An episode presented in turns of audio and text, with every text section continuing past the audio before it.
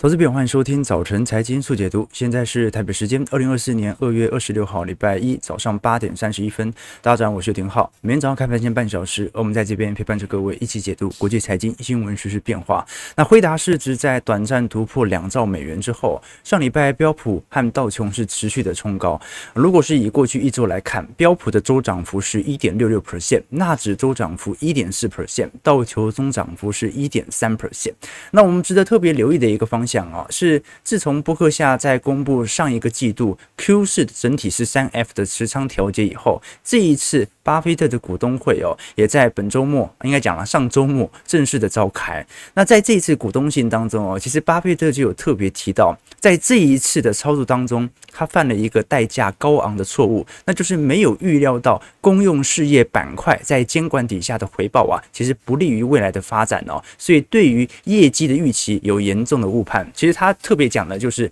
呃，BNSF 哦，这家铁路公司，那它其实是没有交易挂牌的，但是呢，对于它的业绩成长幅度哦，的确啊，相对于波克夏原本的市场预期有一些落差。那么到底现在我们看到波克夏在连续五个季度现金水位快速飙高以后哦，到底是未来只要有任何均值回调的机会，波克夏就会马上进离进行新一波的资金投入，还是说他一定要等到泡沫破灭的那一天？而那一天什么时候会到来呢？我们今天就来跟投资朋友做一些观察和留意，从美国股市的持续创高格局来衡量。到底现在的价值投资者，他在现金水位大幅升高底下，他会采取什么样的选择？是持续的保持自己的周期投资思维，还是现在这个时机点啊，只好去购买大量的短债进行提前锁定呢？啊，至少要有一部分资金不能跑输给通膨嘛。那我们如果衡量在整个二零二三年各大指数回报的表现，基本上你像是道琼、标普、纳指、费半，在今年以来的涨幅分别是二点五 percent。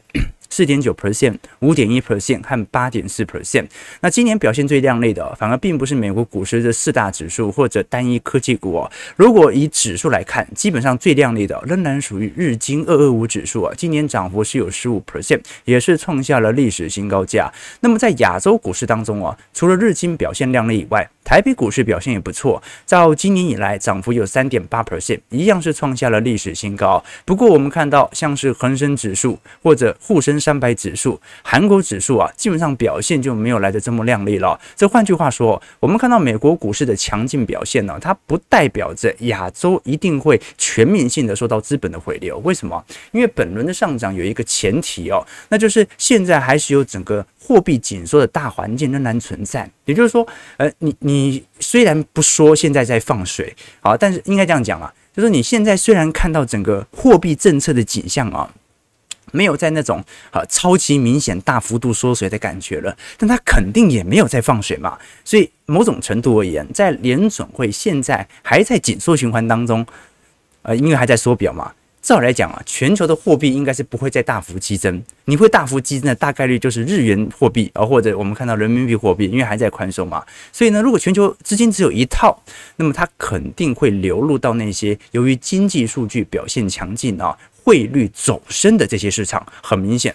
你随着降息时间的延后啊，美元资产就持持续受到市场上的吹捧，所以亚洲股市这一波虽然台北股市创高啊，但是有很大一部分还是由于内资和主力所进行的推动，外资并没有买的特别离谱哦。事实上，我们从标普百指数今年来看哦，已经十三次创下历史新高价了。在上个礼拜上礼拜周末，我们看到各大投行开始针对标普百指数在年底的目标价进行全面性的调升。好，所以你看得很清楚哦，过去。去一整年，几乎都是投行的目标价在追着现在的价位跑啊，并不是现在的价位即将达标投行的目标价。我们看到这一次调高幅度最高的是瑞银，瑞银原本预估在今年的标普点位是五千一百点呢，直接上行了到五千四百点左右。其他像是高盛也是上行到五千两百点，花旗提升到五千一百点。那当然呢，到目前为止哦。最为看空的小摩，到现在为止还是针对标普，在今年年底预估会有四四千两百点的点位哦，这等于预估他认为现在还是有下修接近有一千点左右的可能性哦。摩根士丹利的部分也认为会下修到四千五百点，富国认为会下修到四千六百二十五点，其他像是巴克莱、美银仍然远低于现在当前的点位。好，这说明大多数投行虽然开始有点松动哦，但也没有松动到好了，那我全面看多、全面追高的这种感觉哦。那另外一方面，欧洲股市也是创下了历史新高价。这一次欧洲 STOCK 六百指数在周五持续上涨零点四 percent，持续为 STOCK 六百指数创下今年以来的新高。好，那好在的事情是哦，这个 EPS 哦，原本市场认为，因为如果我们从技术性衰退的定义来看，英国已经进入衰退了，连续两个 GDP 走皮。德国啊，在上周五所公布的数据啊，也是连续两个季度负增长，也进入衰退了。好，但是看起来 EPS 没有太大幅度的松动，它更像是属于技术型的衰退，因为衰退幅度都不是特别大啦，所以我们才跟投资朋友分享啊，你如果仔细观察辉达。在这几天的涨幅哦，几乎对于美国股市哦账面损失有非常庞大的轧空影响。为什么？因为如果这些人没有在辉达财报公布之前大量的布局空单，那他就没办法引起股票市场如此大的涨幅，就没有这种轧空行情了嘛。所以，我们仔细观察，从纳斯达克指数成立以来，你如果错过最大交易日，对于报酬的影响为何？如果你持续留在市场哦，纳斯达克指数每年大概就是十趴左右的年化报酬率。哎，七二法则，七年让你的一千万变成两千万，翻一倍，这惊不惊人？其实这是蛮惊人的，只是你要让时间发挥它的效果。但是如果你错过前十个上涨日哦，也就是说涨幅最大的那十天，你的年化报酬瞬间剩下八点一六 percent 了。好，原本呃，你可能是。七诶七对对七，应该讲七年翻一倍，到现在为止哦，你可能只剩下呃六年啊或者五年才能够翻一倍，当你错过二十个。最大上涨日的时候，年化报酬只剩下六点六七 percent，错过前三十个上涨日啊，剩下五点三八 percent。你只要错过五十个，你的年化报酬就只剩下三点零四，快要跑输给通膨了。所以今年以来，我们看到其实美国股市各大资产的涨幅啊，的确相对比较亮丽。在 Meta 的部分，今年以来涨幅是三成六，Amazon 涨幅一成三，阿发贝涨幅一点五 percent，Microsoft 八点九五 percent。辉达涨幅有五成，那今天少数收跌的资产只剩下苹果，收跌一点七九 percent，另外一个就特斯拉。跌幅是一成九，不过最近也是开始有一点呃明显的反弹了。我们事实上从中长期逻辑来看哦，最终能够影响到美国股市持续创高的，我们已经提过了，永远都是获利。所以大家可以因为很多的宏观环境啊，来做一些资产上的调整和配置哦。但是能不能让你持续待在车上的，只有一件事情，那就是公司的盈余能不能持续的成长。我们从指数投资之父约翰伯格，在二零一零年，他当时就做了研究，来描述过去二十五年。以及过去一百年美国股市的报酬统计哦，报酬的来源哦，分别像是股息啦，也就我们讲的直利率的报酬，或者公司的盈余成长，也就是 EPS 上行，或者股价波动的买卖价差。那你可以发现哦，在过去二十五年当中。美国全体股市的平均收益率大概是十二点五 percent 哦，其中有六点四 percent 是来自于 EPS 盈余的增长，只有三点四 percent 是来自于配息，价差只有二点七。这说明什么事情啊？你持续待在市场当中，随着资产的复利效果，你赚的会比纯股族领的薪拿得多。同时呢，纯股族哦又赚的比那些搞价差的人赚得多。好，这个就是给投资朋友做的一些观察和想法。那当然不只是美股、欧股创下历史新高。我们看到台北股市啊，虽然本周有二二八，呃，可能元宵过后的一些买盘退却，可是我们看到在龙年开红盘以后啊，当周其实就已经大涨了五百点哦。过去一周又涨了两百八十一点了，所以其实从开盘以来已经涨了接近八百点了，一度突破到万九的大关。那即便外资买超其实也没多大，可是你看到市场的内资买盘是不断的推升。我们从整体今年在台北股市挂牌的 ETF 当中哦，表现最为亮丽的，其实还是跟海外的这些呃费半啦、辉达有所挂钩的 ETF。你像统一 f a n 零零七五七，今年以来涨幅是十七 percent 啊，其他两档涨幅最为亮丽的是属于日经啊，追踪日经二五的 ETF，涨幅分别是十七和十六 percent，其他像是元大全球 AI 啦、费城半导体啦，或者洲际半导体等等啊，听有投资朋友做一些思考啦。当然，我们必须理解哦，如果你把加权指数进行扣除以后啊，其实。不含台积电的加权指数啊，现在是没有创下历史新高的，而加权指数是提前创下历史新高，所以你不免会有一个好奇和问题，那就是有没有可能现在就是台积电一个人在撑盘，其实中小型股并没有表现如此亮丽呢？其实啊，我们回过头来看哦，我们只能说大部分的中小型电子股啊，它是谷底已看到，但没有看到全面性的复苏。台积电是比较提前看到全面性的复苏，但是呢，至少谷底已经看到。有时候买一些资产哦，也不是说它一定要立即上涨啊，是说。它也很难再跌了，这才是资产配置的概念嘛。我们从台湾制造业经营人采购指数的客户存货指标来做观察，其实早在去年三季度左右啊，就已经开始在下方筑底了。那如果是从整体企业库存长期的角度，搭配出口年增率的快速上行啊，基本上就足以彰显了台积电是带动台北股市复苏的关键角色。那不代表中小型股永远跟台积电会渐行渐远，只是说台积电它是更像是作为一个领头羊的思考要点啊，提供投资朋友做一些思考。好了，那我们刚才聊完了呃美国股市、欧洲股市、日本股市。台北股市啊，基本上全球除了上证以外的其他主要发达市场都在创下历史新高当中。可是我们回过头来看，波克夏在这一次的财报以及股东信当中哦，有几大看点特别留意哦，那就是作为一个标准的价值型投资者，好像不会在过去一年当中买入任何的股票。那么我们不买股票那是一回事哦。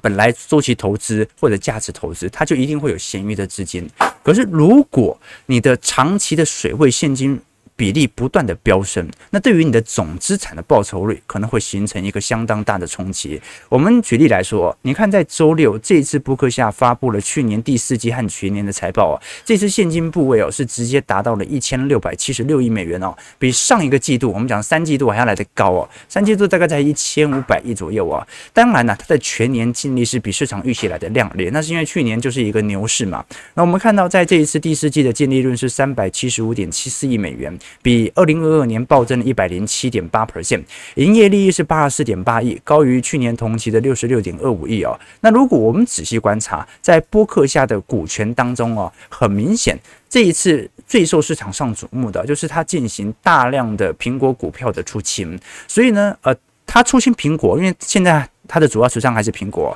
出清苹果不见蓝是因为他不看好苹果，但是很有可能是因为他不看好股票市场持续上涨的可能性。这次布克夏在去年四季度是出售了一千万股的苹果股票啊，对于苹果的持股比率是降到了五点九 percent。不过呢，苹果还是一个最重要的第一重仓股啦。巴菲特在股东信当中啊，其实并没有提到对于苹果相对不看好或者进行大规模持仓减持的原因，但是呢，他也提到他犯了一个错误，那就是我们。很清楚哦，这个在波克夏当中哦，除了苹果以外，如果我们把苹果给拿掉，几乎清一色都是属于防御性资产，也就是大量的公用事业板块或者能源板块，好像西方石油啦，或者一些铁路公司啦、可口可乐啦、啊美国邮政等等啊。那这一次哦，巴菲特在股东信是特别提到了，他针对 BNSF 哦这家美国的铁路公司啊，作为波克夏非常重要的资产，但是他对于二零二三年的业绩很明显有显著的错误。但是巴巴菲特也强调，他说我们投资的目的哦，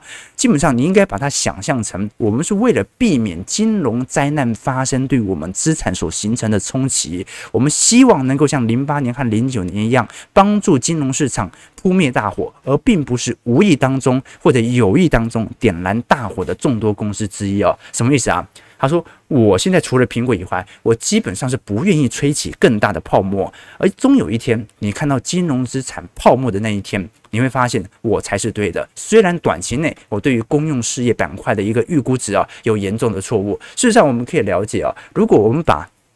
过去今年以来的表现，以及过去六个月、过去十二个月，我们把各大产业的角度来做思考，你会发现啊。”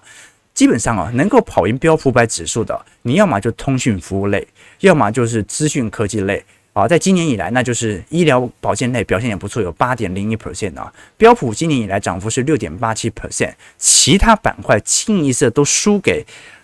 标普百指数，你像是波克夏很喜欢的，像是能源股啦，或者一些材料类股啦、公用事业板块啦，前阵子他买的那个霍顿房屋啊、房地产类股啊，几乎都是大幅的跑输给标普百指数。所以在这种状态底下，在波克夏很明显。除了苹果以外的资产绩效严重落后给大盘的时候啊，他这个时候在股东信是很明显的提出了，你要对于我们的资产配置有信心。有一天你看到我们的资产绩效亮丽啊，绝对不是在泡沫周期，一定是在泡沫破灭的那一天。好，这个是股东信当中所透露的一种意味。所以也许价值投资者他在现在的本轮思考点呢，并不是在思考如何让绩效能够跟上大盘或者超越大盘，而是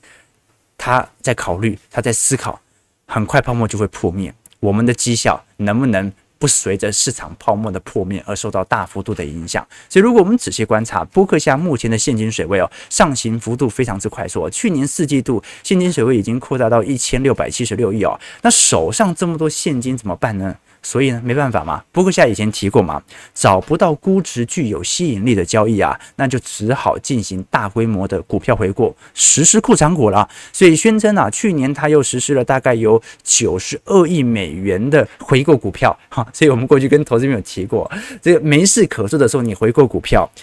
减少在外流通股数，你的股价又推高了，波克下的市值又膨胀了。可是这个时候你仔细思考啊，它的波克下的涨幅有代表它的资产报酬率的涨幅吗？所以我们才跟投资朋友提过，其实我有有时候我们会拿波克下的绩效拿来跟一些呃主动基金的报酬来做比较，其实是不太适当的，因为你可以实施库藏股，那一般的那种。传统基金它又没办法实施固产股，它就完全是取决于它的投资资产的报酬绩效嘛。所以在这种状态底下，你可以了解得很清楚哦。这一轮呢，波克夏也不是第一年回购股票了。你从零八年以来，它的现金水位上行的速度就远远大于大盘上行的速度，这足以表明哦，虽然全球的现金水位啊、负负债比例啦、资产比例都在创新高，可是波克夏的现金水位哦，上行幅度其实是相当快的。那么，当他在面临这样的事情的时候，他能够做什么样的抉择呢？好，那就是布克夏这一次在 Q 四的财报当中，其实也特别提到了大量的现金水位哦，其实并不是单纯持有现金哦，他是做什么事情？好，购买大量的短债，好，就是呃，他把短债视为类现金啦。但是呢，如果我用不到这些钱，每年至少可能还有四个 percent 到五个 percent。好，不管是在投资等级债，还是在美国国债，至少实质的回馈。好，那么我们假设债券低点已经看到的话，好，那就说明它至少每年有五趴的报酬可以来抗击通膨嘛，这是对他来说。那当然，我们过去常常提到的巴菲特指标啊，就目前来看哦，因为还在一百八十个 percent 以上啊，除非未来产生我们看到的熊市，要不然即便进入到回调，也就是那种啊五趴到十五 percent 的左右的回调啊，大概率。一百八十五 percent 的巴菲特指标，它也回不到过去被视为一百二十 percent 左右那种均值水位的变化。所以，我们跟投资朋友分享过，目前从巴菲特指标来看，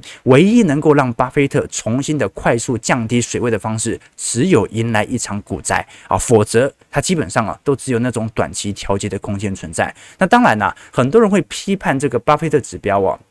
或者说，呃，赞同巴菲特指标现在更为适用啊，它会有几个另类的思考点哦。第一个就是哦，巴菲特指标它考虑的是股票的市值跟 GDP 比值当中的关系，但是很多人说，呃，你现在没有去仔细去思考这个利率对于巴菲特指标的影响哦。当利率高的时候，债券就会给投资者更高的回报，这会降低股票的需求，这意味着更高的利率意味着企业的借钱成本更高，所以哦。如果巴菲特指标膨胀啊，以前我们还可以推给那个货币宽松啊，就说啊，因为那个货币在宽松啦，那泡沫本来就大一点点啦。但有些巴菲特的支持者就会认为说，现在利率这么高啊，你光是投资债券都可以拿到跟存股族一样的报酬，那这个时候你还不说它是极端泡沫吗？好，这是啊第一个角度啊。那第二个角度，巴菲特指标的第二个批评啊，有些人会觉得，哎，这个指标不准啊，是因为。股市的估值哦，它反映的是国际活动，但是你衡量的 GDP 不是全球 GDP，你衡量的是美国 GDP，什么意思呢？因为美国股票的市值哦，它涵盖着中国大陆市场的经营，对台湾的经营，全球的估值很大可能海外投资人会把资金流入到美国市场当中，但是美国的 GDP，美国 GDP 它是属于美国人自己赚的，是属于属地主义整个美国本土的生产。你拿一个国际活动来对照一个国内活动，那当然不准确，当然估值会偏高啊。好，所以我们不用害怕巴菲特指标。所以我们跟投资者分享过，你可以用一百种角度来思考，他现在不买股票到底是对还是错的。可是你由更多的指标来进行统一的加成，你用周期的角度来看待。你就可以迎刃而解啊！首先，你就不要学它进行个股投资嘛，啊，你就用分散风险的方式来进行配置，可能会有更好的呃投资的效果。好了，那不管如何啦，他在这一次股东会当中，其实也提到了很多值得思考的要点啊。啊，第一个思考的要点就是他这一次持续的大举增持了美国第二的石油公司雪佛龙的股份哦，持股数量达到了一点二六亿股啊，啊，占了投资组合大概有五个 percent 啊，这个是巴菲特的。的组合当中大概是第五大持股啊，另外它也增持了西方石油的股份哦。那我们要了解啊，第一，通膨在下滑，这个原油价格的拉抬效果可能是有限的啊。那第二件事情，我们都很清楚，今年能源板块是远远的跑输给标普百指数板块哦。它有没有可能是因为啊，现在真的是没有东西可以买了，我只好买那些已经跑输给标普的这一种啊，均值投资的思维，就是永远投入那些相对廉价的呃产业啊。好，那我们值得观察的几个要点呢，就是苹果。今年以来表现已经算是在七大科技股当中表现算很差劲的哦。那有没有可能，如果股价不继续创高，有没有可能在未来几个季度，它可能会开始进行苹果的回补？要不然它已经连续卖了五个季度的股票，连续卖了五个季度的股票，它等于错过一整年股票市场上涨的行情。呃，所以我觉得值得大家来多做些留意哦。那另外一个，波克夏现在啊。除了投资那些具有长期护城河的产业哦，它有没有可能重新布局一些科技股，但属于轻资本哦？我举个例子来说哦，如果我们仔细观察全球十大轻资本的公司当中哦，有一半都是巴菲特的重仓股。巴菲特过去跟投资朋友不断强调轻资产。高回报是梦想中最好的投资，因为这代表着公司把大量的非核心部门外包，有更多的现金流可以保持财务的健康，或者实施库藏股股票回购。我们以苹果来说。巴菲特那么喜欢苹果，并不是因为苹果是一个高速成长股，因为它是在硬体商当中，它的资本指数的呃资本支出的占比来的最低的哦。事实上你会发现啊，从贾博士时代开始，苹果的策略哦，基本上一直都是在组装成熟技术，而非创造技术哦。他把大量的非核心部门全部外包，所以你看很多台湾投资人嘛，呃，你像以前我们大学的时候很流行开咖啡厅，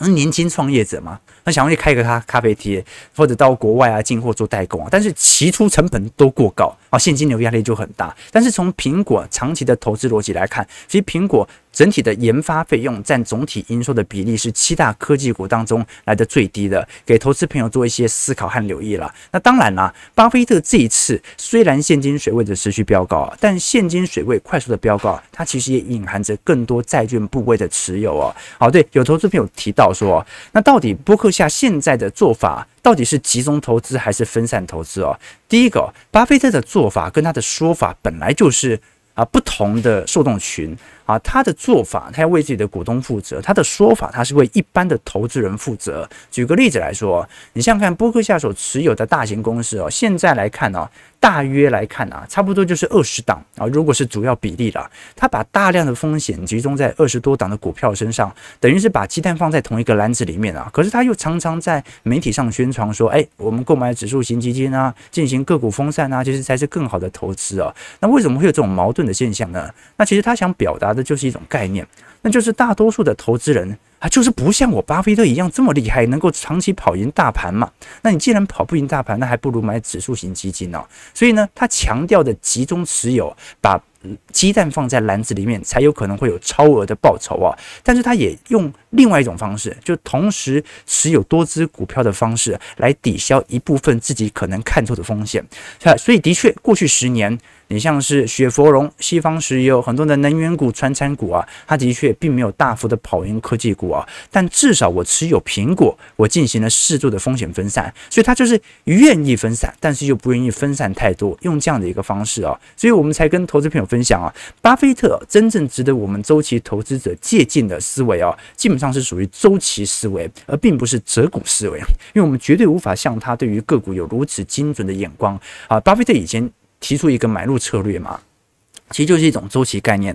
就是你本一比去乘上股净比，最多只能到二十二点五。如果你这样子换算下来，差不多就是美国股市大概在十五倍本一比配上一点五倍股价净值比的时候，差不多就是合适的布局点。那当然，它已经很久没有达到了。但是如果成长过快，它至少会考虑本一比十五倍以下，或者一点五倍股价净值比以下的资产哦，才会值得大家。或者说值得他来多做一些思考和留意啊，给投资朋友多做一些呃观察和要点啊。那当然，在本次的股东会当中哦，呃，应该讲股东信和股东会当中啊，他其实都有提到特别几个值得观察的例子啦，啊，或者几个观察的要点哦。第一个就是日本股市哦，我们都很清楚，巴菲特在过去一段时间呢，是针对日本股市资产呢进行大量的资金投放哦。那主要他投资的公司也都是日本的主要可。这些商社全职股，你像是伊藤忠、丸红、三菱、三井物产、住友商事等等啊。那波克夏现在分别拥有这家公司，这五家公司大概有九个 percent 左右的股份哦。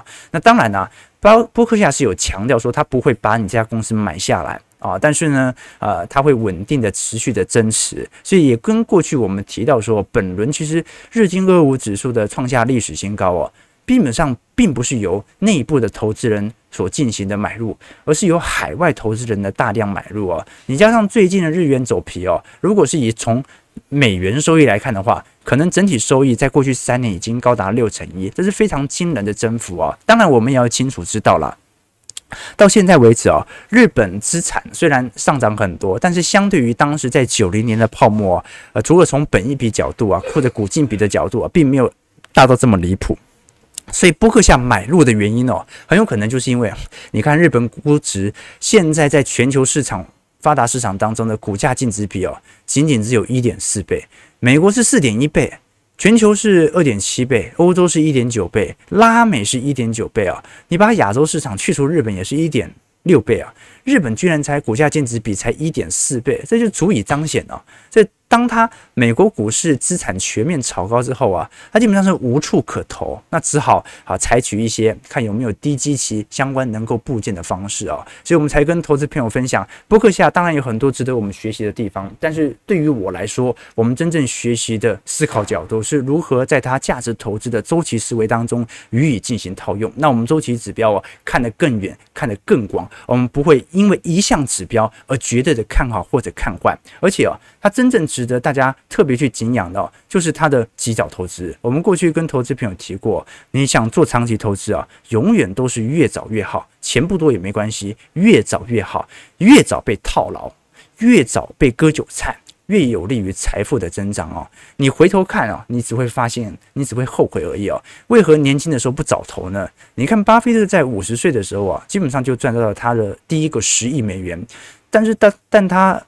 当他到六十五岁的时候，他已经赚到了一百亿美元；七十七岁的时候，已经市值他的整体资产来到五百亿美元了。啊，这足以彰显啊，这后期的复利效果是越来越快。那当然了，你到后期也要犒赏一下自己啊。但是他也足以说明一件事情：以前有个笑话，就有两个太监嘛，一个老太监，一个小太监。老太监比小太监有钱呐？为什么呢？因为老太监比小太监割得早。哦，所以这说明了。啊，越早被割啊，越早被割韭菜啊，你就越早留在这个市场当中，体会它的景气周期的报酬循环。好了，那我们刚才聊了很多，主要是聊他对于整个资产配置的想法和逻辑啊。可是这个时候，我们回过头来看，好，第一件事情呢，就是你说它的绩效有差到很离谱吗？也没有。它顶多今年稍微跑输给大盘，但是也没有差到离谱啊！你把它拿来跟女股神 Cathie Wood 的比较，如果你在二零二零年投资女股神的 ARKK，以及你把它做比较，你投资波克夏的 A 股来进行资产的比重哦，都是投入一千块。在二零二零年以来啊，你大概投资波克夏的绩效啊，你已经翻到了接近有两千八百块。翻了二点八倍哦，好，基本上还是不错的哦，啊，至少还能够稳定的跟上大盘。可是如果你投资的是 ARKK，没错。你可能在二零二一年的当时反弹行情啊，一千块瞬间翻到了三千五百块哦。但是呢，时间一拉长，你最后只剩下八百块。好，所以哦，这个波克下的逻辑哦，虽然一个是男股神，一个是女股神，但他们的投资逻辑差的非常多。一个就是永远让他的资产能够保持稳定，在泡沫破灭的时候成为绩效最为亮丽的投资组合。那另外一个就是股市涨它就涨，股市跌它就跌得重啊。这给投资朋友做的一些观察和留意。看方向。好，那最后最后啊，我们就要了解说，到底我们现在的周期投资逻辑哦，能不能完全套用在现在的美国股市股票的身上？因为有些人会认为啊。现在的股票市值啊，可能有严重估值上的一个显著落差。举个例子来说，从波克夏的周期投资思维逻辑，如果拿来跟七大科技股跟剩下的股票来做对照，你看七大科技股在二零二二年年末以来的涨幅，Meta、Amazon、苹果、Microsoft、Google、特斯拉、辉达，现在涨幅平均涨幅已经来到八成九。标普百指数过去两年涨幅也不过三成二。剩下的四百九十三只标普百指数的股票涨幅才一成八，那是不是就应该要投入这四百九十三只股票，而不是投入这七只科技巨头呢？我们过去已经跟投资朋友提过了，如果单纯从机器角度而言呢，我们不能单纯从因为它的本益比、它的涨幅、股价上涨破怪来做判断，认为它机器过高。如果我们从 P/E ratio 拿来除以它的二零二四年的盈余的预估增长率哦。从 PEG 角度来做观察，这七只科技股才一点一倍，但是剩下的四百九十三只股票是二点四倍。所以，我们过去跟投资朋友提过了，你不要觉得它股价涨很高，本益比拉很高，但它的获利速度远远大于剩下的四百九十三只股票。所以，一年以后你会发现，怎么还是这几只股票赚的钱最多？那另外一个投资角度是，诶，你看到啦。你像是在整个全球市场当中啊，日本股市啦、新加坡股市啦，或者印度股市啦，或者丹麦股市啦，而土耳其股市啊，它的资产涨幅比较低，那我是不是应该投入这些资产，而并不是投入美国股市呢？啊，所以啊，我也认为说啊，呃，现在大多数人的想法都是这种想法，但是可能不利于这些股市行情的推升，因为至少现在格局来看哦，联总会还不急于，就是。大力的进入到降息格局哦，所以你必须要在一个显著的降息循环、经济又不错的情况底下，这些资产绩效才能够受到显著的外资流入来做拉抬，要不然哦，啊，你必须考虑这种汇兑因素的影响。所以最近哦，彭博社才做了一个统计哦，他说你现在看到那种。很明显的价值投资的机会，你像是美国股市拿来跟全球股市来做对照，那大多数的人呢、有百分之四十五的投资人都认为，嗯，那是一个很大的机会，我可以当中可以进行套利啊，买入这些低基期的海外的市场，然后呢，不买多或者说放空或者不买入美国股票市场的基期，好，这个是市场认为是一个机会的存在，但是有百分之三十二的投资人认为这是一个标准的价值陷阱。就是跌很多的，很多人都把它视为是一种价值，但它真的是一个价值吗？如果从价值角度，那为什么上证股市它不是一个更好的投入点呢？对吧？啊，从上证股市来看，它的本益比啊，仅仅才八倍而已啊，所以我才跟投资朋友分享我们过去常讲的故事嘛。有一个中国投资人，八年前开始模仿巴菲特，每天吃汉堡，喝五瓶可乐，现在除了投资亏损九成以外，还得了糖尿病。从巴菲特跟他妈妈来看啊，他们家本来就有长寿基因，所以人生哦，没事不要老是想着去复制别人的人生。一九七零年代并不是没有价值投资者。只是巴菲特挑的股票涨到了现在，每个成功人士哦，难免会有一点幸存者偏好。波克夏绩效啊，你看到这几年现金水位的大幅飙高，它顶多就是趋近于大盘。现金水位上升幅度也很快，那很快怎么办呢？它只好实施护长股啊，间接性的、技巧性的抬高股价。好，所以呢，给投资朋友做一些观察，而且证据说明了，巴菲特好像也没有每天喝五瓶可乐，虽然他口头是这样讲的，好，但很有可能他也是喝的是那个无糖可乐，对不对？也提醒投资朋友做一些思考啦。好，那我们看一下台北股市在今天开盘的表现，来跟大家做一些观察。对对对。上证两千八百点以下，遍地是黄金。好，祝福你，祝福你。好，加权指数下跌二十二点，刷一万八千八百一十六点。今天量能大概保持在三千五百亿左右啊。对，我们基本上是希望大家可以有一个比较宏观的认知和想法啦。对，我们近期会这个公布听友会的时间，没有意外的话，应该是在三月底了，反正三二九吧，啊，青年节之类的啊，或者呢，也有可能提前一两周，呃，我们再跟小编做一些商讨了。但我们的。这个资产绩效啊，其实走到今天呢，会有不错亮丽的表现哦。它一定伴随着某段时间的痛苦哦。大家还回想得到吗？啊，在整个二零二二年的经济修正，在二零二零年的疫情冲击啊，短期绩效的冲击幅度其实相当大的哦。如果你没有很紧急的针对乖离指标来进行布件它熊市一下就没了啊，熊市一下就没了。真正的低基期啊。基本上你也不容易看到，三到四年才容易看到一次，所以你要尊重整个宏观的认知啊。你可能听了两年直播啊，才能够迎来一次大幅度规模部件的时刻。好，所以这个是非常重要的一个投资思维啊。所以就是啊。投资大部分的时间其实都在睡觉，大家要学会睡觉，学会等待。好，九点零六分，如果喜欢我们节目，记得帮我们订阅、按赞、加分享。如果有兴趣，也可以参考我们财经号角的会员系统里头当中，除了有我个人资产部位日志的变化，也会有一些专题影片、宏观报告以及基础小白系列课程。听友投资朋友，如果喜欢我们节目，记得帮我们订阅、按赞、加分享。我们就明天早上八点半，早晨财经速解读再相见。祝各位投资朋友看盘顺利，操盘愉快。